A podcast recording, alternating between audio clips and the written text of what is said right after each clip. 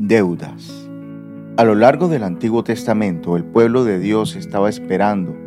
Cada lucha, cada dificultad podía ser soportada porque creían que un día vendría un Mesías y en el día de su venida vivirían en seguridad y libertad. Ciertamente, los israelitas no entendieron exactamente lo que esto significaba. Esperaban liberarse de la opresión extranjera, pero el plan de Dios tenía que ver con la libertad de la deuda y el pecado. La esclavitud que uno siente cuando tiene una deuda financiera es grande y puede llevar a todo tipo de problemas. Cuánto mayor es la deuda que las personas contraen con los actos del pecado. Requiere un sacrificio, la pérdida de vidas, porque la paga del pecado es muerte. Los judíos de la época de Jesús lo sabían bien el suelo del templo se enrojeció con la sangre de las ofrendas.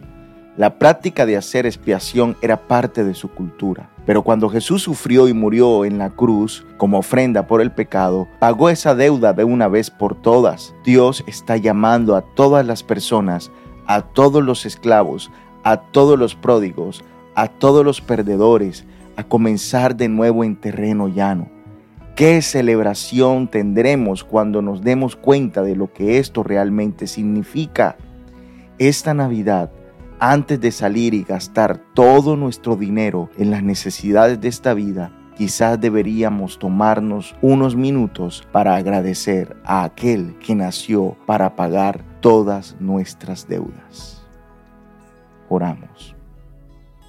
Padre Celestial, generoso y misericordioso, confieso que me has dado más de lo que necesito. Y sin embargo, cuanto más me das, más quiero quedarme para mí. Cuanto más abres las manos, más cierro las mías para tener más. Ayúdame a recordar que he sido liberado de la abrumadora deuda del pecado. Gracias por enviar a tu Hijo al mundo para cancelar mi deuda a través de su sacrificio y muerte en la cruz.